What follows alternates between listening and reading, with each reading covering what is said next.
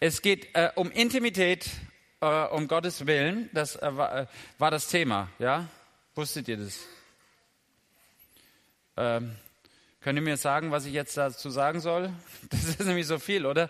Ich habe mal nachgegoogelt und bei Intimität stand Zustand tiefster Vertrautheit. Ich fand das gar nicht schlecht. Zustand tiefster Vertrautheit.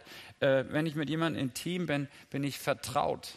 Äh, und, und, zwar zutiefst. Also auf, auf allen Ebenen haben wir gehört, äh, körperlich, aber auch seelisch. Äh, und das ist eine ganz, ganz äh, sehr, sehr schöne Sache. Und darüber wollen wir ein bisschen nachdenken. Ich bin ja auch verheiratet, äh, wie ihr das eben auf dem Bild gesehen habt. Bei uns war das äh, so, äh, dass ich gedacht habe, wenn ich jetzt schon dann verheiratet bin, ein Leben lang mit dieser Frau, da habe ich dann mal überlegt, so in, in der Ehe ist man ja dann so zutiefst intim und so und verbunden und so. Da kommt man nicht raus aus der Nummer und wenn, dann bricht man ja die Ehe. Und das darf man nicht, steht in zehn Geboten, nicht Ehe brechen. Also habe ich dann kurz vor der Hochzeit, wir waren lange verlobt, habe ich gesagt, also ich mache eine Stag Night, also immer so ein Männerabend und äh, ich gehe mit meinen Kumpels mal weg und da gehen wir nach Las Vegas und da schauen wir mal, was passiert. Und äh, ich garantiere für nichts, aber man, du musst ja auch verstehen, nachher darf ich nicht mehr, also jetzt. Da hat meine Frau gesagt, das ist kein Problem, Stefan, mach das, genießt das Leben. Und äh, ist, wir haben eine sehr freie Beziehung. Nein, hat sie nicht. Ich wusste auch, dass ihr das so kurz vor der Hochzeit, da hast du echt so schon die Blumen im Kopf und die Karten, da ist ein Jahr vorher, sind die Frau da nicht mehr ansprechbar, das ist alles in der Planung, aus der Nummer kommst du nicht raus. Also habe ich gedacht, wir waren ja verlobt, das machst du am besten, bevor du verlobt bist. Also verlobt ist ja auch, ey, äh, ich mache mal eine Blitzumfrage hier. Jetzt müsst ihr ganz schnell sein und einfach schnell reagieren, dann tut es auch nicht weh. Ihr könnt auch sofort die Hände wieder runternehmen. Wer ist verheiratet? Gut runter. So, gut. Für manchen war das eine Überraschung. Gut. Wer ist verlobt? Gibt es heute nicht mehr, gell? Also nochmal, wer ist verlobt?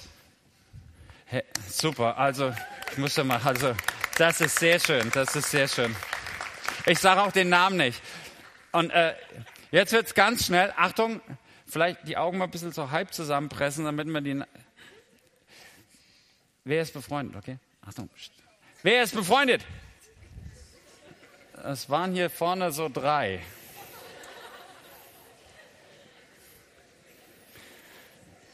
Okay. Ja.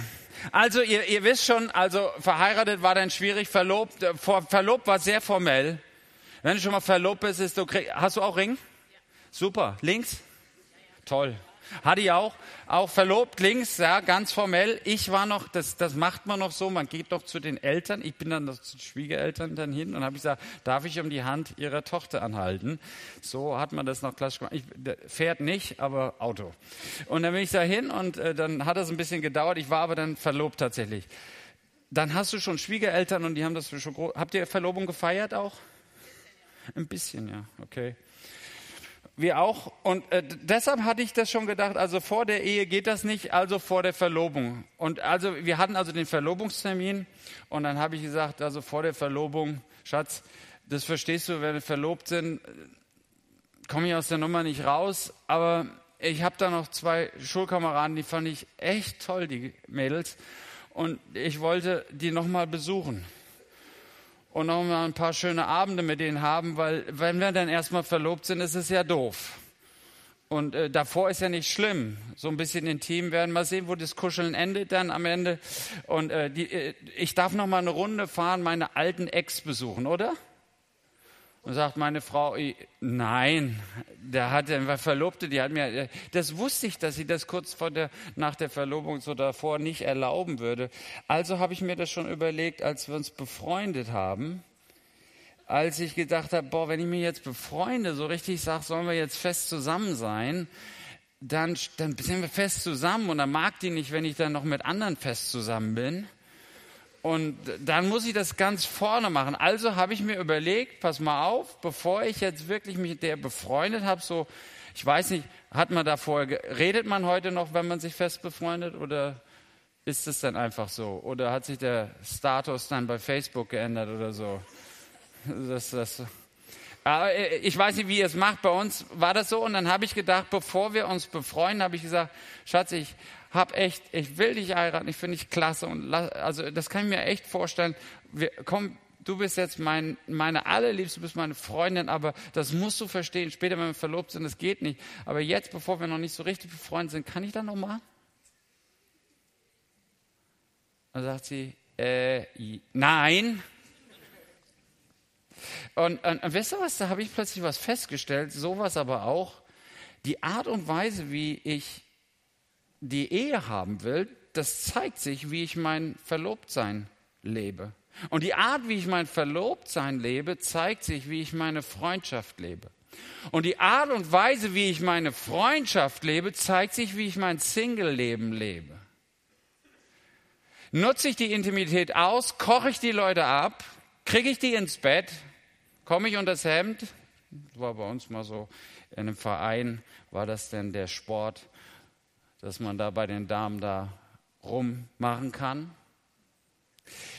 Und wenn du intim ein heiles, gesegnetes Eheleben haben willst, wie wir es eben gerade gehört haben, dann liegt es sehr daran, wie du deine Verlobung lebst, wie intim und wie gut und wie zurückhaltend du deine Freundschaft legst, wie diszipliniert du da bist und wie du auch schon in deinem Single-Leben mit dem anderen Geschlecht umgehst oder mit deinen Freundschaften oder Beziehungen oder Bekanntschaften umgehst. Und ich hoffe, ich habe euch da jetzt, eigentlich habe ich das so mit meiner Frau nicht gemacht. Ich habe das nie gemacht, was ich eben gesagt habe, weil ich wollte genau da landen, wo ihr gelandet seid. Und äh, da ist mir aber wichtig geworden, ich fange ganz vorne an, bevor ich überhaupt eine Freundin habe, wie lebe ich mit meiner Sexualität. Und da kommen wir auf diesen Intimitätszustand, größte und tiefste Vertrautheit.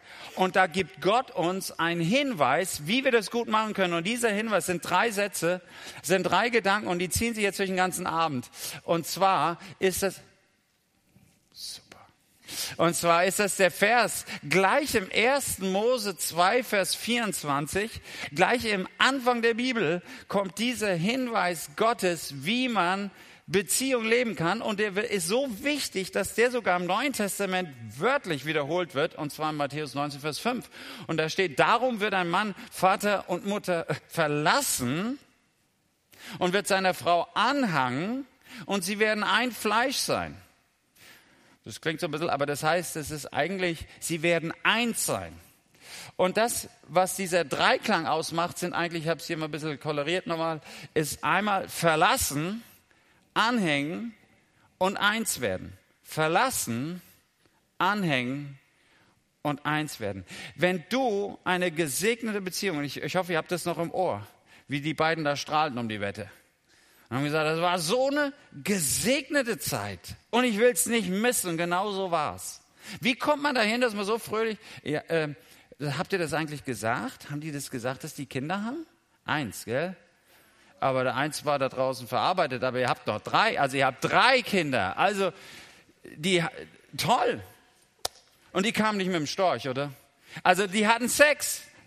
Und äh, die dürfen das Leben genießen. Das ist toll. Aber wie kommt man dahin? Indem man den Dreiklang beachtet, den Gott uns mit auf den Weg gibt. Und das erste ist verlassen. Verlasse die Eltern. Das heißt, da musst du eine gewisse Selbstständigkeit haben und eine gewisse Reife. Wenn du eine gute Beziehung leben willst, sagt die Bibel, gehört eine Selbstständigkeit dazu, gehört eine Reife dazu. Das heißt, wenn du noch bei Mama bist, hast du ein Problem. Wenn deine Mama dir noch deine Socken bügelt und deine Unterwäsche macht, du deine Konsole hast, daheim nur rumdattelst, überlegst dir mal. Wenn du noch nicht reif bist, ein Leben zu leben, verantwortlich zu leben, einen Beruf zu haben, Geld zu verdienen, selbstständig zu sein. Ich meine jetzt nicht die Studenten, die sind ausgenommen. Die haben kein Geld, die müssen bis 40 zu Hause wohnen. Das ist nochmal eine andere Sache. Ich war auch Student. Ich kenne das. Habe ich ein weiches Herz. Aber grundsätzlich, wenn du so jung bist, und manche sagen, boah, ich kann nicht mehr an mich halten, ey. ich bin hier 14, 15 und da ist meine Perle und oh, Hammer. Dann lass dir Zeit. Werde reif. Denn die Bibel erwartet, du musst so reif sein, dass du auch Mama und Papa verlassen kannst. Bist du selbstständig? Bist du reif? Nicht nur körperlich, das ist eine Sache. Da sind wir schnell auf Zack. Aber bist du mental, bist du seelisch reif, bist du finanziell unabhängig, stehst du auf den eigenen Beinen? Das ist eins der wichtigsten Dinge, die die Bibel uns empfiehlt. Äh, die Bibel, und ich habe immer jetzt noch einen Vers dazu genommen aus dem Hohelied, was mir sehr gefällt, äh, was zu dem Thema sehr gut passt. Und Hohelied 2, Vers 7 und 3, Vers 5 kommt gleich zweimal vor. Da heißt es in 2, Vers 7, und du sollst die Liebe nicht aufwecken und nicht stören, bis es ihr selbst gefällt. Und das heißt, die Bibel empfiehlt uns, lass es ruhig angehen. Und lass dich nicht verrückt machen von der Gesellschaft um dich rum. Wenn du mit 15 noch keinen Freund hast, mit 16 noch nicht schon zehn verschiedene Partner hattest, mit denen du Geschlechtsverkehr hattest, wer bist du dann? Und da kommt der Druck und wird immer größer. Die Bibel sagt, mach dir keinen Stress. Die Liebe kommt von selbst. Manche muss man sogar sagen, hab Mut zur Liebe. Die sitzen dann nämlich da und sagen, boah, kann ich mir noch gar nicht vorstellen. Beziehung, boah, ich will nur Fußball gucken. Ist okay. Kommt zu seiner Zeit. Wecke die Liebe nicht. Lass dir Zeit. Und wenn Fußball für dich erstmal wichtiger ist, ey, geh kicken. Und deshalb lass dir Zeit. Das ist der erste Punkt. Und werde reif deine Familie zu verlassen, selbstständig zu werden und offen zu werden für eine neue Beziehung. Die Bibel sagt, wenn du eine gute Beziehung pflegen willst, musst du Vater und Mutter verlassen und dann zweitens deiner Frau anhängen. Und das hat was mit Bindung und mit Treue zu tun. Bist du bereit, und jetzt ist eine ganz spannende Frage, dich auch wirklich zu binden? Zu sagen, okay, die gefällt mir oder andersrum, der gefällt mir und ich will mit ihm eine Beziehung eingehen und bist du bereit, dich wirklich ganz für diesen einen Partner zu entscheiden? Und ein Leben lang. Das ist eine ganz wichtige Frage. Die Bibel sagt, stell dir immer diese Frage, willst du mit dieser Person alt werden? Ist das dieser Partner von Gott gegeben, mit dem du leben willst? Und dann sind die anderen eben aus. Du bindest dich an den einen, dann sind die anderen ausgeschlossen. Das ist so. Du reduzierst dich. Bist du bereit, das zu tun? Das war für mich eine der wichtigsten Fragen immer, die ich immer gestellt habe, weil Nee, so bin ich halt gestrickt. Weißt du, du kommst in den Raum und dann geht er so, das ist so ein Männerscan. Zack. Und da weißt du sofort, ah, super, mhm, na, kann man meiden. Und so, und dann, du hast du so einen Scanner und dann geht es ganz schnell und dann ist sie super, aber dann redest du zwei Tage, denkst, okay, nächste bitte, next, thank you, next. Und dann, äh, dann geht's eben weiter. Aber das sind so Radars. Und äh, da sind Leute, du gehst auf Freizeiten, Freizeit natürlich so, hu, hu, hu, weißt du, da gehst gern hin. Oder in der Gemeinde, manche gehen ja nur deshalb in die Gemeinde, weil da ist so, hu, hu, hu, die Flamme. Und dann gehen wir dahin. Und äh, das ist, das ist aber verliebt sein. Und ich habe immer gedacht, boah, ich kann so lieben, ich bin immer neu verliebt. das gilt nicht. Verliebt sein ist, hey, geht nicht. Rosarote Brille oder sowas, das ist alles äh, wurscht. Die Frage ist, willst du die heiraten und ein Leben lang mit der zusammen sein? Du denkst, ups. Das ist die Frage. Es geht nicht um verliebt sein. Da gehen die Hormone manchmal durcheinander, die Gefühle und äh, da die Blicke manchmal ein bisschen verquer, gerade für uns Männer. Sondern dann die Frage, bin ich bereit, diese Person zu lieben und ein Leben mit ihr zu verbringen? Und habe ich gesagt, boah, die sieht echt, hat eine Traumfigur, die ist sportlich, aber nee, heiraten geht. Oder die ist so witzig, hey, die ist so witzig, wir, haben, wir lachen und Schlappgeld, ah, Hammer, die heirate ich. Was willst du, die, die, die lacht nur? Willst du die wirklich heiraten? Nee, ich brauche ein bisschen. Aber auch die, die, die, oh, die mag ich, die ist so tief, da kann ich so tiefe Gedanken. Also wir sind so tief. Also das sind die tiefgründigsten Gedanken. Also willst du heiraten? Ja, also, mein Leben lang so tief? Nein, ich will auch mal wieder lachen. Ich will wieder lachen. Nee, das geht auch nicht. Also du musst schon gucken. Wir sind alle, wir haben unsere Eigenarten. Das ist immer so, gell? Über, reflektier mal für dich selbst. Willst du ein Leben lang, kannst du ein Leben lang mit dieser Person dabei sein? Das ist eine gute Frage. Und ganz ehrlich, da sind für mich eine ganze Menge rausgepurzelt. Was nicht heißt, dass der Mensch nichts wert ist oder nichts taugt. Aber für meine Liebe bin ich bereit, mich zu binden. Und da habe ich festgestellt, nein. Ich bin bereit, sie abzukochen, sie auszunutzen, einen Spaß zu haben mit denen. Ich will, wenn sie toll aussehen, ins Bett. Ich will, wenn sie gut reden, mit denen gut quasseln. Ich will, wenn sie lachbar sind und viel Spaß haben, mit denen viel Spaß haben. Ich will alles mit ihnen, aber ich will keine Beziehung. Eigentlich nicht.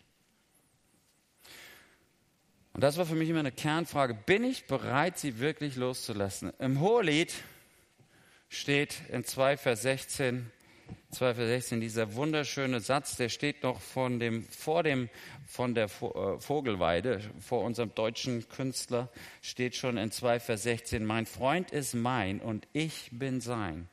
Mein Freund ist mein, sagt die Rednerin hier. Das heißt, ich habe einen Lebensaustausch. Er ist ganz mein und ich bin ganz sein.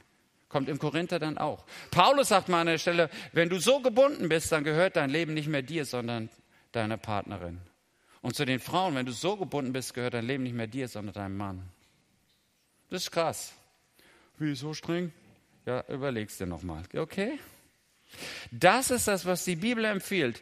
Löse dich von deinen Eltern und bist du bereit, vor der Öffentlichkeit, vor Gott und der Welt zu sagen, das ist sie und ich stehe dazu und will keine andere und ich bleibe ihr treu. Übrigens, das hat auch nicht so viel mit Gefühlen zu tun, sondern es hat was mit Treue zu tun. Und Treue hat was mit einer Entscheidung zu tun. Liebe hat was mit einer Entscheidung zu tun. Sorry, die Damen, aber ist es manchmal ein bisschen nüchtern, die ganze Sache. Aber für uns Männer ist das hilfreich. Wir müssen uns entscheiden. Puh. Ist gut. Und ich will das. Und seht ihr mal bei einer Hochzeit, was wird dann da immer gefragt? Da kommt, ich, muss, ich brauche mal hier so einen Gang. Da kommen die dann immer so runter, gell? Und dann, dann kommen die nach vorne und sagen hier, und du, Herbert, magst du deine Sandra? Ja, ich mag die. Sandra, bist du voll verknallt in der Herbert? Ja, bin ich voll verknallt. Wird es so gefragt? Nee, da wird gefragt, willst du? Herbert, willst du diese Sandra heiraten? Und Sandra, willst du den Herbert heiraten? Das ist eine Entscheidung. Und du musst dich entscheiden, bei allen Gefühlen, bei allen Schmetterlingen im Bauch, will ich mit dieser Frau zusammen sein? Und dann werde ehrlich. Und sobald du merkst, dass du es eigentlich nicht willst, dann gehört es der normale Anstand, dass man dann sagt, hey, pass auf, ich finde dich klasse, ich finde dich super, ich habe dich lieb, ich mag dich, aber ehrlich, äh, lass uns das hier schließen, weil ich, wir werden nicht heiraten. Denn wenn du deine Eltern verlässt, bereit bist, jemandem anzuhängen, dann kommt das Dritte und dann wirst du ein Fleisch. Dann kommt dieses Einswerden, die Hingabe und die Intimität, von der wir gesprochen haben. Und das ist ein Einswerden auf allen Ebenen, emotional, seelisch, geistlich in Bezug auf Gott, wie wir ticken, fleischlich, das steht da genau drin. Und da steht eben dieses Wort ganz bewusst, Fleisch, da gehörst du dann zusammen. Und Gott hat uns im Fleisch so gemacht, dass wir Männer und Frauen genau so passen, wie wir passen sollen. Und da gehören wir dann auch zusammen, auch fleischlich und das gehört körperlich dazu und voller Leidenschaft, da ist Sex. Genau richtig. Und das muss man auch mal sagen. Gott hat das Ding erfunden. Sexualität ist nicht, huhuhu, will ich nicht, darf ich nicht, ist verboten. Nee, Sex ist cool. Letztens hat einer gesagt, warum wir Männer da auch immer nur Sex denken. Ich glaube, Gott hatte uns eine extra Portion Drive da rein gekippt, weil wenn wir Männer keinen Bock mehr haben, wenn wir Männer keinen Bock mehr haben, gell, das sind wir nicht mehr zu bewegen, oder? Pff. Und ich glaube, wenn wir nicht Hunger hätten auf ein Steak, Durst auf ein Bier und wirklich Sex im Korb hätten, ich glaube, dann wären wir schon ausgestorben. Ich glaube, Gott hat uns das geschenkt. Es ist alles normal. Das, Gott hat es so entwickelt. Das ist okay. Manchmal denkt man auch, oh, ich sehe da jemand, ich kriege da Gefühle, das darf ich nicht. Alles okay. Du sollst sie beherrschen, du sollst sie benehmen. Das gehört auch dazu. Aber dass der Drive erstmal da ist, das zeigt nur, dass du funktionierst. Alles gut. Und da gehört es rein. Was sagt die Bibel? Die Bibel sagt im Hohen Lied genau diese Dinge. In, Im Hohen Lied 4 könnte man in Ruhe nachlesen. Da wird die Frau beschrieben. Wunderbar. Mit ihren Brüsten, mit ihren Augen, mit ihren Haaren, mit ihrem ganzen Leib. und wird wunderbar dargestellt und beschrieben. Da wird der Mann in Vers äh, Kapitel 5 auch beschrieben. Den Armen und den Beinen und den Lenden und den Haaren und den Augen. Und da ist die Körperlichkeit, die Attraktivität genau drin und das passt. Ist alles okay. Und in 2, Vers 5, da kommt eben auch die Leidenschaft rein. Das steht auch in der Bibel. Leute, das ist alles nicht, oh, darf man nicht drüber reden. Also im Gottesdienst machen wir es nicht, aber zu Hause machen wir es eh. Also äh, es steht in der Bibel 2, Vers 7, du sollst die Liebe nicht aufwecken. Und 2, Vers 5, denn ich bin krank vor Liebe. Ich bin krank vor Liebe. Das heißt, ich sehne mich nach der Liebe, ich kann nicht mehr anders. Leidenschaft gehört genau dahin. Und das ist das Wunderbare, was wir hier sehen. Jetzt möchte ich äh, eine Sache noch, äh, äh, noch kurz ergänzen. Wie schaffe ich das? Ich, äh, ich verlasse meine Eltern, das, das dauert halt noch ein bisschen. Bin erst 15. Mist. Dann musst du ruhig bleiben. Dann bist du noch nicht bei Punkt 3. Dann ist Intimität noch mal ein bisschen auf Pause gesetzt weil es ist gut. Äh, ich weiß nicht, ob ihr es gehört habt. Geli hat es, glaube ich, gesagt. Ich glaube, dass, dass sie sagte mal, Gott hat mich blind gemacht, dass ich das Körperliche so gar nicht sah, dass wir erstmal seelisch reif wurden. Und ich glaube, das ist manchmal ein Geschenk.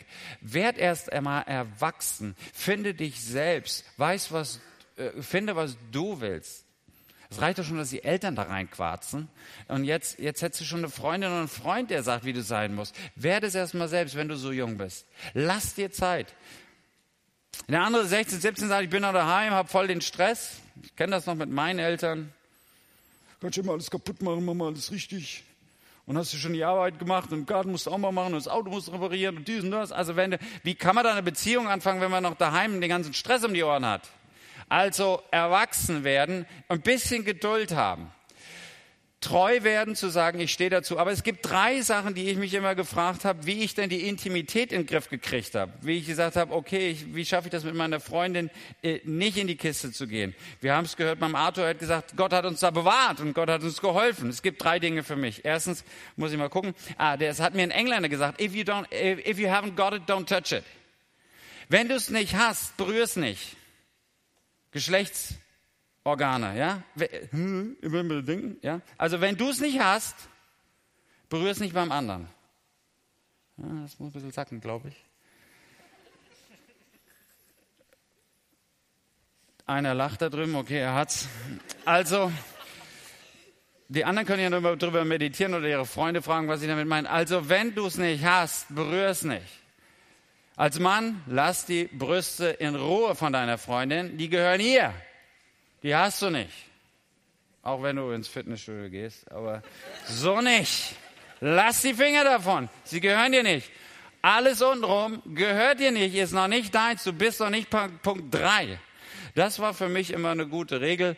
Ähm, das war so der erste Punkt. Die zweite Sache ist, das war für mich so auch so ein wichtiger Punkt ist, äh, wie du mir, so ich dir. Wenn ich will, dass meine Freundin rein zu mir kommt und nicht gerade aus einer warmen Kiste zu mir springt und ihr alter Ex dann noch um die Ecke guckt und sie vorher schon 20 andere hatte, mit denen sie geschlafen hatte, sondern ich möchte, dass da meine Freundin mit mir zum ersten Mal Sex hat, dass wir zusammen in die Ehe gehen, die Intimität, die ganz tiefe Vertrautheit erleben.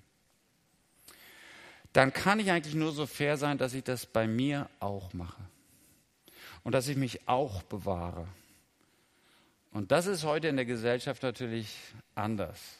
Da darf jeder machen, was er will, nur der Partner, der soll bitte Jungfrau sein und der soll bitte heilig und rein und weiß zur Hochzeit kommen.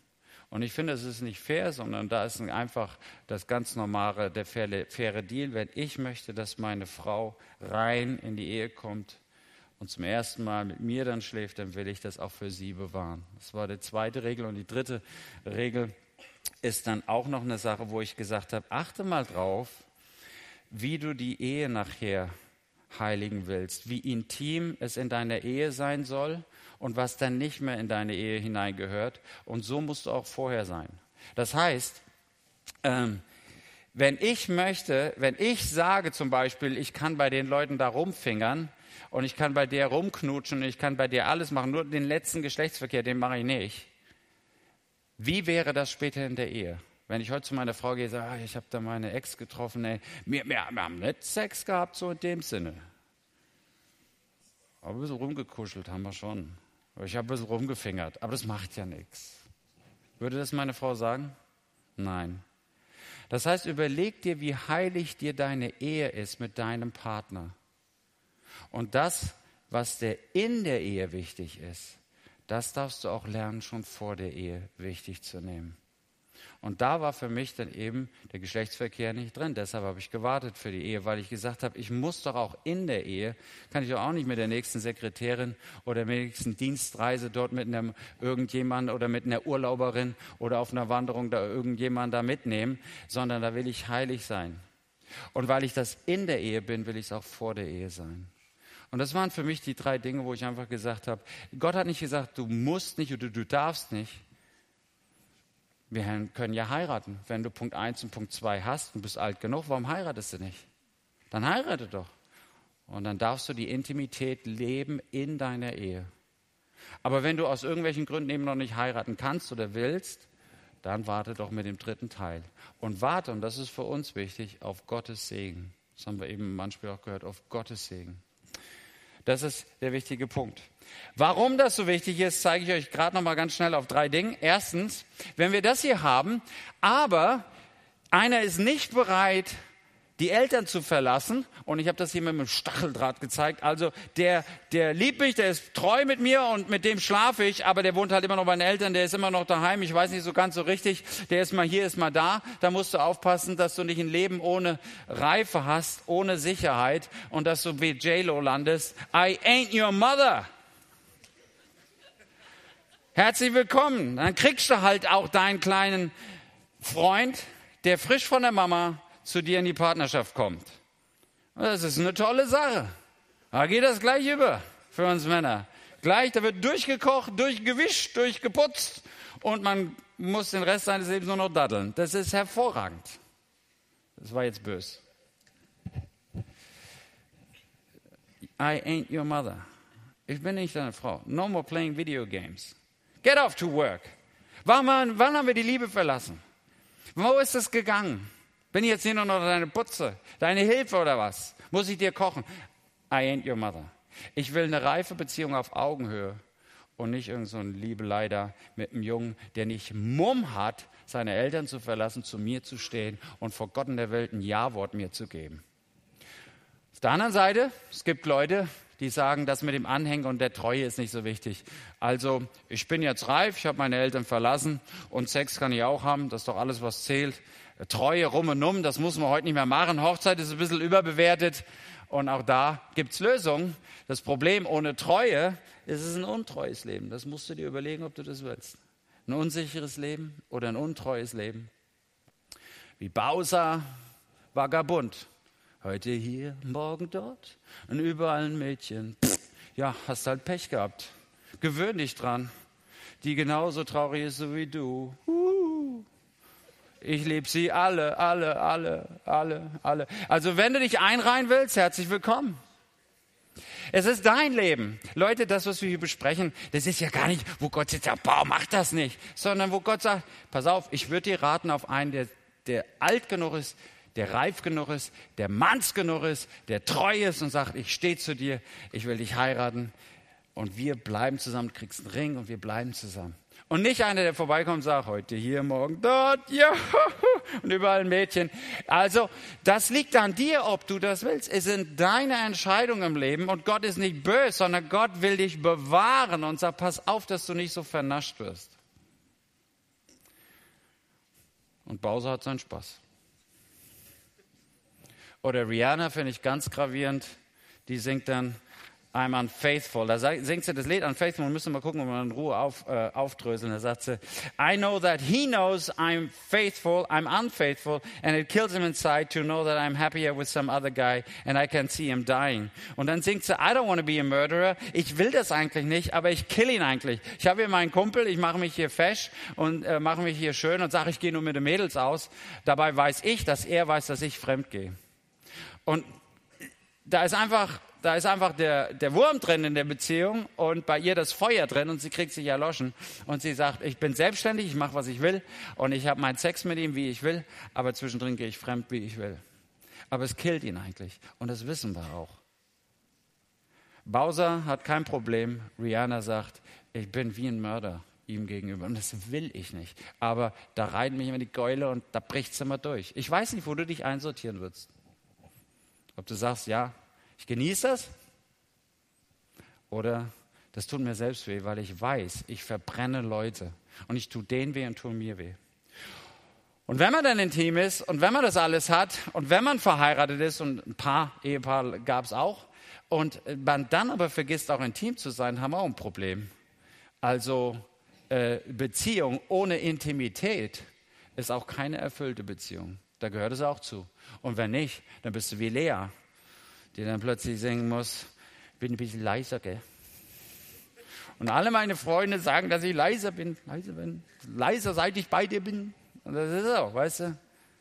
Da hast du voll die Beziehung und hängst an dem Kerl, hast du schon mal mit ihm geschlafen, was willst du jetzt machen, kommst aus der Nummer nicht mehr raus, aber eigentlich hat man sich nichts mehr zu sagen.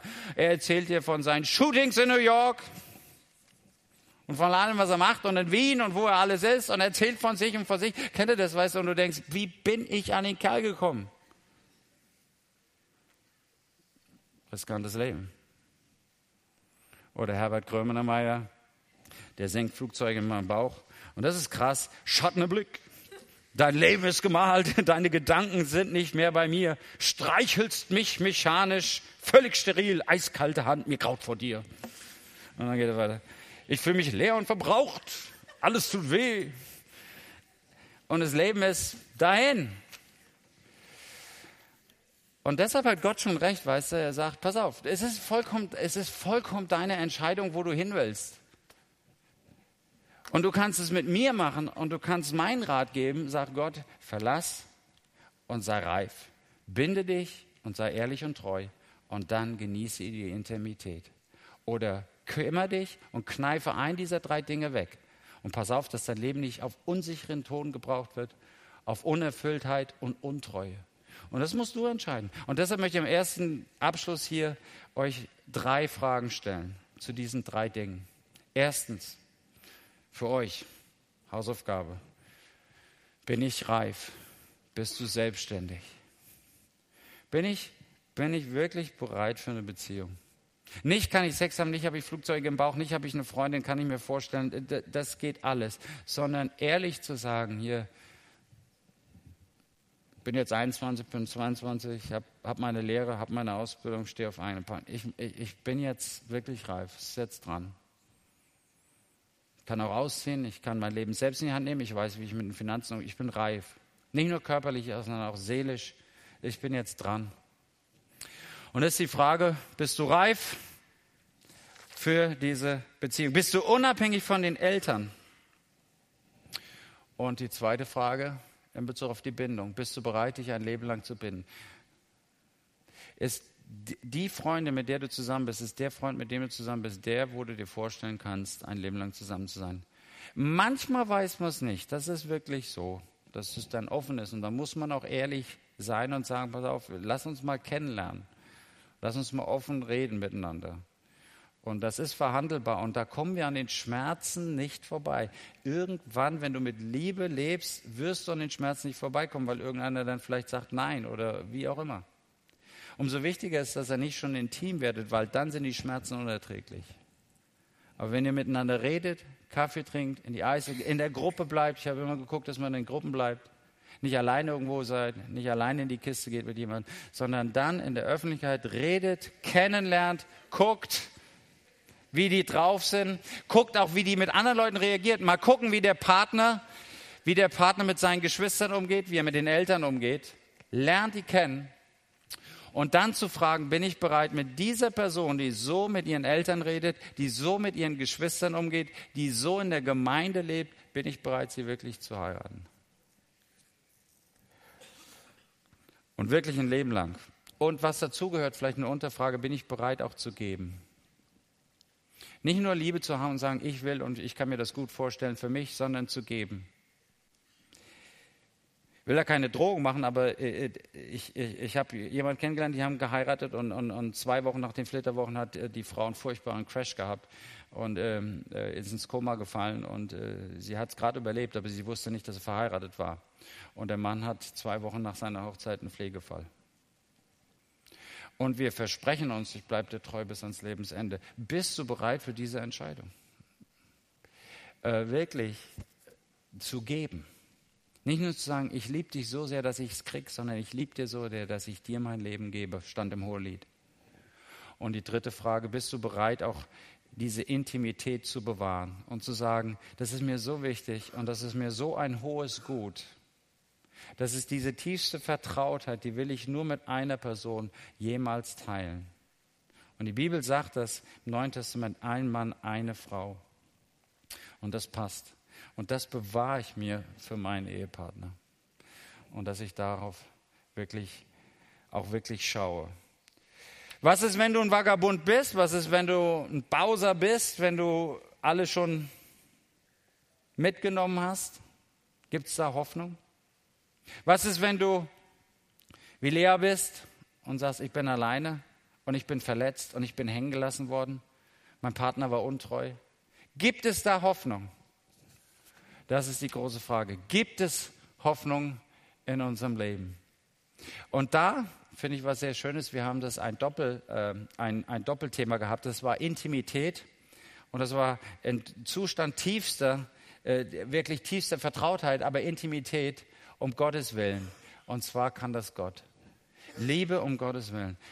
Es gibt Hoffnung für jeden von uns, der jetzt sagt, weißt du was, Stefan, ist ja ganz nett, aber irgendwo tut es auch weh. Ich wünsche, ich hätte einen Partner, aber ich kriege ihn nicht. Ich wünsche, es wäre so, aber der lässt mich hängen, der lässt mich zappeln, der kommt nicht aus dem Quark. Ich wünsche, es wäre so, aber ich bin schon zweimal sitzen gelassen worden. Oder ich wünsche, es wäre so. Ich wünsche, ich könnte treu sein, aber mir geht's wie Rihanna. Da, da, da reitet mich die Keule. Ich weiß auch nicht, was passiert ist. Am anderen Tag, weil kaum ist es passiert, weiß ich schon, es war falsch. Gibt es Hoffnung für uns? Und das ist das Schöne, warum wir diese Gottesdienste haben. Es gibt Hoffnung für das Wichtigste im Leben, für die Liebe, für die Beziehung, für die Intimität, für die Vertrautheit unseres Lebens, für unsere Lebenspartner, für unsere Familien, für unsere Kinder, für unser Zusammenleben. Und das ist, wenn Gott dabei ist. Und das Coole an der ganzen Sache ist, dass Gott uns lieb hat und das ist eben Gottes Liebe worum es jetzt geht. Und da möchte ich jetzt die letzten Minuten noch drüber nachdenken. Und das Coole ist und das Schöne ist, ich habe entdeckt, dass Gott sich an dieselben drei Worte hält. Verlassen, Anhang und eins werden. Und das Coole ist, dass Jesus auf dich zugekommen ist und jetzt dreht sich das Ganze. Und ich glaube, es dreht sich jetzt nur für die Leute, die wirklich weit wohnt hier sitzen und ihr Herz schreit, und weint, weil es alleine ist, zerrissen ist, zertrampelt ist, missbraucht ist, verletzt ist, vernarbt ist, sich eingeschottet hat, die Rollladen runtergezogen hat, da kommt niemand mehr ran. Genau, für die geht es jetzt weiter. Weil Gott sagt, das, was kein Mensch dir tun kann, das kann ich dir tun. Ich kann dich lieben. Nur ich kann dich lieben von innen heraus in der größten Tiefe. Und wir haben das Geheimnis, dass, dass wenn wir je Liebe lernen wollen, wir uns von Gott zuerst lieben lassen müssen. Das ist kein Coaching-Seminar, wie du dein Fremdgehen in den Griff kriegst, wie du eine schöne Ehe führen kannst. Das schaffen wir nicht. Es gibt kein Coaching-Seminar. Der Ratschlag unseres Lebens ist, komm zu Jesus mit den Brüchen deines Lebens, mit deiner Hartherzigkeit, mit deinen Egoismen, mit deinem Zerbruch, mit deinem Ausgenutztsein, mit deinen Schmerzen und Narben. Das heißt in den Psalmen, die zerbrochenen Herzens, das sind die Opfer, die Gott gefallen. Gott mag keine perfekten Herzen, keine stolzen Herzen, gerade die zerbrochenen, die schmerzhaften, bring sie zu Jesus und Jesus wird sie heil machen. Er sagt, genau das möchte ich haben und ich komme zu dir. Und ich mache genau das. Ich verlasse, ich verlasse auch meine Eltern, ich verlasse meinen Vater, sagt Jesus. Ich verlasse den Himmel, ich verlasse meine Wohlfühloase und komme zu dir in diese Welt. Das ist meine Mission. Ich komme zu dir, ich laufe dir hinterher. Und in Römer 8, Vers 5 heißt es, in Römer 8, Vers 5, Gott aber beweist seine Liebe zu uns darin, dass Christus für uns gestorben ist, gelebt, geboren und gestorben ist, als wir noch Sünder waren. Gott beweist es. Weißt du, was der Gottesbeweis ist? Viele Leute sagen, ja, oh, mein Freund, da fühle ich wenigstens einen Arm, aber bei Gott, jo. Gott sagt, ich komme dir hinterher und ich gebe dir mein Liebstes, mein Kind und ich lege es in deine Hände. Was machst du damit? Das ist meine Liebe für dich. Das ist mein Zutrauen für dich. Das traue ich dir zu und ich gebe dir mein Kind, mein Sohn, mein Jesus in dein Leben. Was machst du damit? Und lässt plumpst noch so what, who cares? Ich will mal einen Freund. Oder du sagst, na und, was habe ich davon? Oder du sagst, brauche ich nicht Jesus, das schaffe ich allein. Nimmst du Jesus an? Gott geht uns hinterher. Und wisst ihr, was da stand in Römer 8, äh, Vers 5? Er sagt, er beweist seine Liebe zu uns darin, dass Christus für uns gestorben ist, als wir noch Sünder waren. In dem Moment, als wir von Gott wegrennen und sagen, Gott, was brauche ich dich? Gott, du hast keine Ahnung vom Leben. Ich bin hier gerade beschäftigt mit den Mädels. In dem Moment kommt Gott uns hinterher und sagt, pass auf, du rennst hier in Sackgassen des Lebens rein, in Verletzungen des Lebens, die du noch gar nicht ahnst. Und er kommt uns hinterher. Er kommt uns hinterher in dem Moment, wo wir sagen, na und, wo ich indifferent bin, wo Gott mir egal ist. Und wisst ihr was? Das ist große Liebe. Wisst ihr was? Ich bin groß im Lieben. Weißt du, warum ich groß im Lieben bin? Ich liebe die, die mich lieben. Wenn einer zu mir kommt und sagt, Stefan, ey, du bist so klasse. Oh, da geht mir mein Herz auf. Und sage, oh, ich hab dich, du bist auch klasse. Ich habe dich so lieb, sagt dann jemand zu mir. Ich sage, oh, ich dich auch.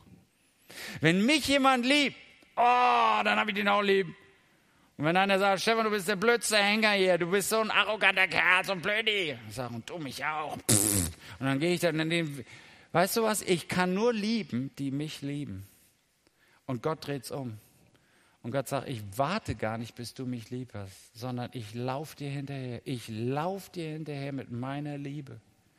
Und das ist wahre Liebe. Und wir bocken und zicken und sagen, egal und brauche ich nicht. Ich will meinen Spaß haben. Und Gott kommt uns hinterher und sagt, ich hab dich lieb. Und er verlässt seinen Vater, er verlässt das wohle Leben und kommt in den Dreck und die Einsamkeit unseres Lebens, sagt, ich bin da, ich bin da. Manchmal, wenn ich so voller Herzschmerz war und gesagt habe, ich bin jetzt ganz allein, ich bin ganz allein, keiner ist da und das ist furchtbar und das ist, jetzt hat sie mich schon wieder sitzen gelassen und die Blöde und boah, und ich will nie mehr. Und dann gehe ich flennend nach Hause, schlag die Tür zu in meinem Zimmer und heule Rotz und Wasser. Und hinter der Tür, das machen wir mein Bild, steht Jesus und sagt, ich bin noch da.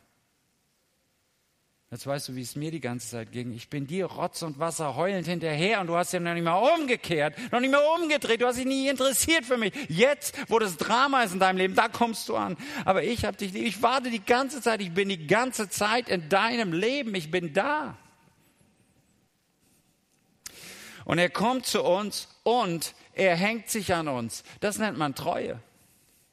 Und in Hesekiel, das musst du mal nachlesen, Hesekiel 16 ist Gott sich nicht zu fein zu sagen, ich bin wie ein Mann, der eine Frau fand, im zusammengeschlagen, nackt und blutig am Wegesrand, dem Tod geweiht. Und ich peppel sie auf, nimm sie nach Hause. Und sie wird gebadet und gewaschen. Und sie kriegt die besten Klamotten und die besten Sachen und alles. Und dann ist es Zeit, wir lernen uns kennen. Und ich heirate diese Frau, die ich gerettet habe und was macht sie? Sie nimmt all meinen Schmuck, sie brennt mit meinem Geld durch und sie geht auf die Straße und hängt sich an jeden Mann, der vorbeikommt. Das ist die Untreue von Israel, das ist die Untreue unseres Lebens. Gott gibt uns ein Leben, Gott gibt uns unsere Schönheit. Dass wir sportlich sind, dass ihr alle noch so schlank und knackig aussehen. Von Gott geschenkt. Wie gesagt, dass ihr tickt, ist alles von Gott geschenkt. Und was machen wir damit? Wir tragen es an die nächstbeste Person und oft ist es je schlimmer, je besser, wenn du manche Rapper betrachtest. Und dann gehst du dahin, aber was macht er? Sie schläft mit allen Menschen, die da vorbeikommt. Und noch nicht mal als Prostituierte kriegt noch nicht mal Geld. Sie schmeißt den Geld hinterher. Sie macht sich billig. Und am Ende wird sie von allen fallen gelassen. Und dann kommt Gott im Bilde dieses Mannes wieder zu ihr und sagt du wirst stillschweigen, du wirst nichts mehr sagen können, wenn ich dir alles vergebe, was du getan hast. Und das Ende von Kapitel 16 ist so groß, dass er sagt, ich werde dir alles vergeben und wegwaschen. Und du wirst wieder rein sein und du wirst wieder meine Frau sein. Und das macht er in deinem, meinem Leben. Und Leute, genau das, das ist die Bibel, ist so persönlich, so klar. Und ich weiß nicht, mit welchem Dreck du rumlebst. Und manchmal ist Sex, Sex ja das Schönste, was es gibt, hat ja Gott gemacht. Aber manchmal ist es das Dreckigste, was es gibt, oder? Dass man am anderen Morgen aufwacht und sagt, was haben wir getan? Das kann ich sagen. Ich ekel mich von mir selbst. Und ich kann duschen, solange ich will. Und ich kriege das Gefühl nicht raus. Und dann musst du porentief gereinigt werden. Und das ist, was Gott tut. Er sagt, ich nehme dir die Sünde weg. Leute, das Ganze, was wir da immer vom Sündenvergeben reden, das ist nicht für, jetzt müssen wir was suchen, was habe ich falsch gemacht? Oh, ich habe bestimmt, muss irgendwo Geld geklaut. Nein, genau dafür. Genau dafür, wo du mit deiner Hartherzigkeit wieder einen abgekocht hast, wo du gelogen, betrogen und untreu gewesen bist, wo du Beziehungen kaputt gemacht hast. Da kommt er rein und reinigt dich porentief und nimmt den Dreck deines Lebens weg und macht dich wieder zu einer heiligen Person. Leute, darum bin ich Christ. Nicht, weil ich perfekt bin, sondern weil ich genau das brauchte in meinem Leben. Ich wäre nicht fähig, und jetzt komme ich mal zu so dem Punkt. wir sind jetzt 25 Jahre verheiratet und ich habe es immer gesagt, ich wäre, das ist Gnade Gottes, dass wir 25 Jahre verheiratet sind und es ist nicht auf meinen Mist gewachsen, weil ich so treu bin, sondern weil Gott mich festgehalten hat. Ich glaube, Arthur hat so ähnlich gesagt. Und deshalb bin ich gerne Christ, weil ich jemanden habe, der mir, der mir diese Treue schenkt, die ich nicht habe. Und vielleicht bist du frustriert mit dieser, wird aus meinem Leben je was Bindungsfähiges? Ja, mit Gottes Hilfe. Ja, das darf ich dir zusprechen, mit Gottes Hilfe. Egal, ob du Täter warst oder ob du Opfer warst und du leiden musstest von anderen Menschen, Gott wird dich heiligen, zu einer besonderen Person machen, dass du wieder beziehungsfähig wirst. Und dass mit Gott, mit dir was Neues starten kann. Und Gott kommt in dein Leben und er hält dir wieder die Hand hin. Und Gott ist dir treu. Und einigen von euch zum ersten Mal, einige von euch kennen Jesus noch gar nicht. Vielleicht ist es gut, die Hand, die er dir ausstreckt, mal zu ergreifen und sagen, ah, darum geht's. Ich brauche das. Herr Jesus, komm in mein Leben und halte mich und mach mich fest bei dir und wieder beziehungsfähig. Nimm den Dreck aus meinem Leben und mach mich beziehungsfähig. Und einige von euch, die kennen Gott und trotzdem haben sie Dinge verbockt. Und das ist auch wichtig, wieder Gott treu zu werden und zu sagen, Herr, da stehe ich wieder. Und wisst ihr was, der Herr ist nicht überrascht, der weiß ja eh, was du gemacht hast. Und komm zu ihm und er macht dich wieder rein. Und auch das gilt, er will eins werden mit dir. Weißt du was, voller Hingabe, er kommt in dein Leben rein. Und er kommt dir näher als irgendetwas anderes. Er geht dir unter die Haut. Und das macht er nicht körperlich, sondern geistlich. Das ist noch tiefer. Er geht mit seinem Geist in dein Leben und erfüllt dich von innen heraus. Gott in deinem Leben. Das ist Christsein. Nicht, ich muss was glauben und mich benehmen und darf nicht mehr heiraten und also darf nicht mehr Sex haben und sowas. Nein, Weißt du, was das heißt? Das heißt, dass Gott durch Jesus und sein Geist in dein Leben, in dein Leben, in mein Leben, in euer Leben hineinkommen kann. Und da steht in Johannes 17, Vers 23, da sagt er in Johannes 17, Vers 23, und ich bin in ihnen. Jesus sagt und betet zu seinem Vater, ich bin in ihnen. In Johannes 17 steht auch, ich habe mich in ihnen verherrlicht. Meine Herrlichkeit, die Jesus-Herrlichkeit, die Reinheit in Person kommt in dein Leben und die Jesus-Herrlichkeit macht sich wieder in dir breit. Du kannst ganz neu durchstarten. Jesus schenkt dir seine Reinheit, seine Herrlichkeit. Ich sage euch gerade den Vers, Johannes 17, Vers 10. Ich bin in ihnen verherrlicht. Und dann Vers 26 ist einer der letzten Worte, die Jesus gesagt hat, bevor er ans Kreuz genagelt wurde. Das ist dieser Satz. Und er sagt, und ich habe ihnen deinen Namen kundgetan und werde ihn kundtun, damit die Liebe, mit der du mich liebst, in ihnen sei. Gottes Liebe, seine Jesusliebe kommt in dein Leben. In Römer heißt es später, in Römer 5, die Liebe Gottes ist ausgegossen in unsere Herzen. Leute, das brauche ich. Intimität. Intimität. Nähe, Vertrautheit mit Menschen, mit einem Partner um Gottes Willen, aus Gottes Kraft. Nur so geht's.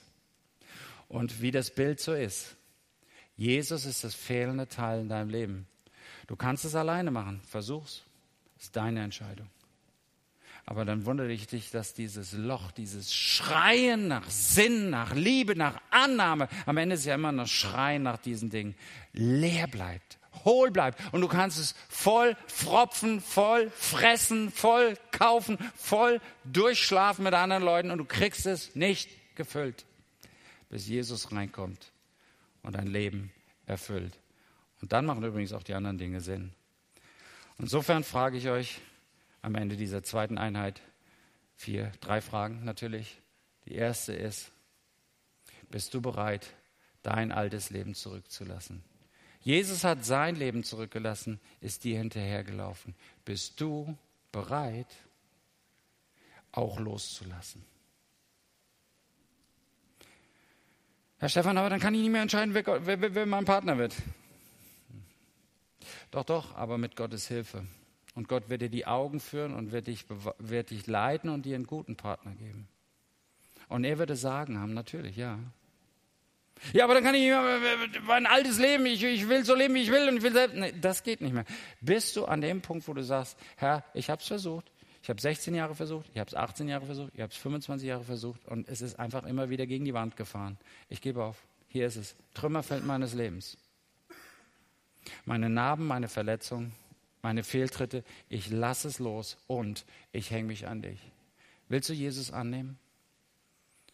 Und das sind immer diese zwei Seiten der Liebe. Ich lasse los das Alte, aber ich nehme diesen neuen Partner an. Und wie in der Beziehung bist du bereit zu sagen, jetzt gilt's, jetzt gilt's, jetzt stehe ich zu diesem Partner.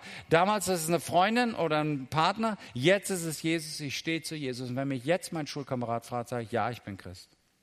Wenn mich mein Kollege fragt, ich sage, ja, ich stehe jetzt zu dir. Und wenn mich jemand fragt, gehst du in die Gemeinde, sage ich, ja. Und ich kneif nicht mehr. Ich bin nicht mehr feige, ich büchse nicht mehr aus. Ich bin jetzt treu. Jesus ist der Partner meines Lebens. Er ist für dich gestorben, macht dein Leben heil. Und du duckst ab. Und ich möchte lernen, Herr Jesus, wieder, kann man reintun, willst du Jesus annehmen? Ich will dir wieder treu sein. Mal sehen, ob ich es drin habe. Ich bin dir treu. Du bist mein Ein und alles. Du bist der Herr meines Lebens. Und äh, das ist übrigens ein Geheimnis auch für die Ehe. Selbst in der Ehe ist Jesus die Nummer eins. Auch in meiner Ehe. Ist nicht nur meine Frau, ist auch nicht meine Kinder, ist auch nicht meine Arbeit, sondern Jesus. Aber übrigens, das ist kein Downer, das ist nicht blöd, sondern wisst ihr, was ist das Beste, was es gibt, wenn nicht dein Partner die Nummer eins ist? Weißt du warum? Wenn dein Partner allein die Nummer eins ist, dann muss er alles für dich sein und das kann er nicht. Meine Frau kann nicht alles für mich sein, sie kann mein Leben nicht festhalten, aber Jesus kann's. Er kann mir mein Leben vergeben. Er kann mein Leben erfüllen. Und deshalb muss ich zu Jesus kommen. Und wenn ich zu Jesus komme und Jesus meine Nummer eins ist und bei meiner Frau Jesus auch die Nummer eins ist, dann kann was werden, weil wir uns dann nicht überfordern. Und das ist ein Segen für die Ehe. Deshalb ist es das Beste, man hat einen gläubigen Partner. Nicht, weil man das muss, weil das irgendjemand sagt, sondern weil es das Schönste ist, wenn beide zusammen beten und sagen, wir haben unseren Herrn und wir folgen ihm. Und er erfüllt unser Leben und dann können wir uns auch annehmen, wie wir sind. Bist du Jesus treu? Bist du bereit, jetzt zu sagen, komme was wolle? Auch hier, jetzt egal, wie es in der Nachbarschaft, wer mit mir hergekommen ist, jetzt reicht's mir. Ich war genug hier in den Sattgottesdiensten, jetzt mache ich es fest. Und ich lege meine Hand in die Hand Jesu. Und ich gehe mit dir. Und ich bin dir treu. Und ich nehme dich an. Ist Jesus in deinem Leben? Ist Jesus in deinem Leben? Ich habe euch eben mal gefragt, wisst ihr, wie Freundschaften so anfangen? Laufen die da einfach nur nebenher? Gell? Also, Stefan, bist verheiratet? Ich sage, weiß nicht so, aber die läuft mir immer hinterher. Ich weiß, weiß auch nicht. Wenn du mich fragst, bist du verheiratet? Ich sage, ja, ich weiß es. Es war der 11. Juni 1994. Da sind wir darunter, in Heiligenhaus. Nur da kann man heiraten, in Heiligenhaus. Und da haben wir geheiratet, das weiß ich, da ging das los. Wann ist dein Tag, wo dein Leben mit Gott losging? Vielleicht ist es heute im Februar 2019, dass du sagst, ich bete zu Gott. Und es wird nicht gefragt, magst du Jesus, sondern wie bei einer Hochzeit wird gefragt, willst du mit Jesus leben? Dann lad ihn ein. In Offenbarung 3, Vers 20 steht, siehe, ich stehe vor der Tür und klopfe an.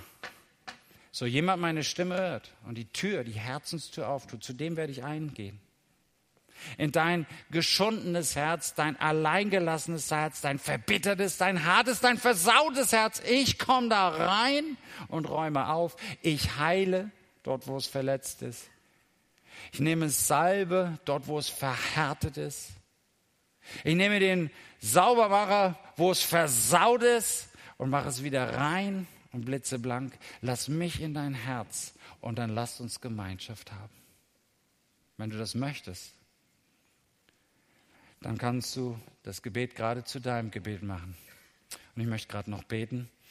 Und äh, nachher gibt es auch die Möglichkeit, mit Leuten darüber zu reden, aber das würde ich gerne noch tun. Wenn du Jesus in dein Leben einladen möchtest und sagst, ich habe jetzt genug gehört, dann bete doch gerade einfach diese drei Sätze mit. Herr Jesus, ich möchte mein altes Leben loslassen. Meine Sünde, meine Schuld, mein Egoismus. Meine Verletzung und meine Hartherzigkeit. Und ich möchte dich jetzt annehmen in mein Leben. Ich möchte dir treu sein, erneut treu sein. Und komm du mir unter die Haut, komm du in mein Leben, komm du in mein Herz und mach es sauber und rein und lebendig und pochend. Danke dafür. Amen. Ich glaube, wir singen gleich ein Lied, I Surrender.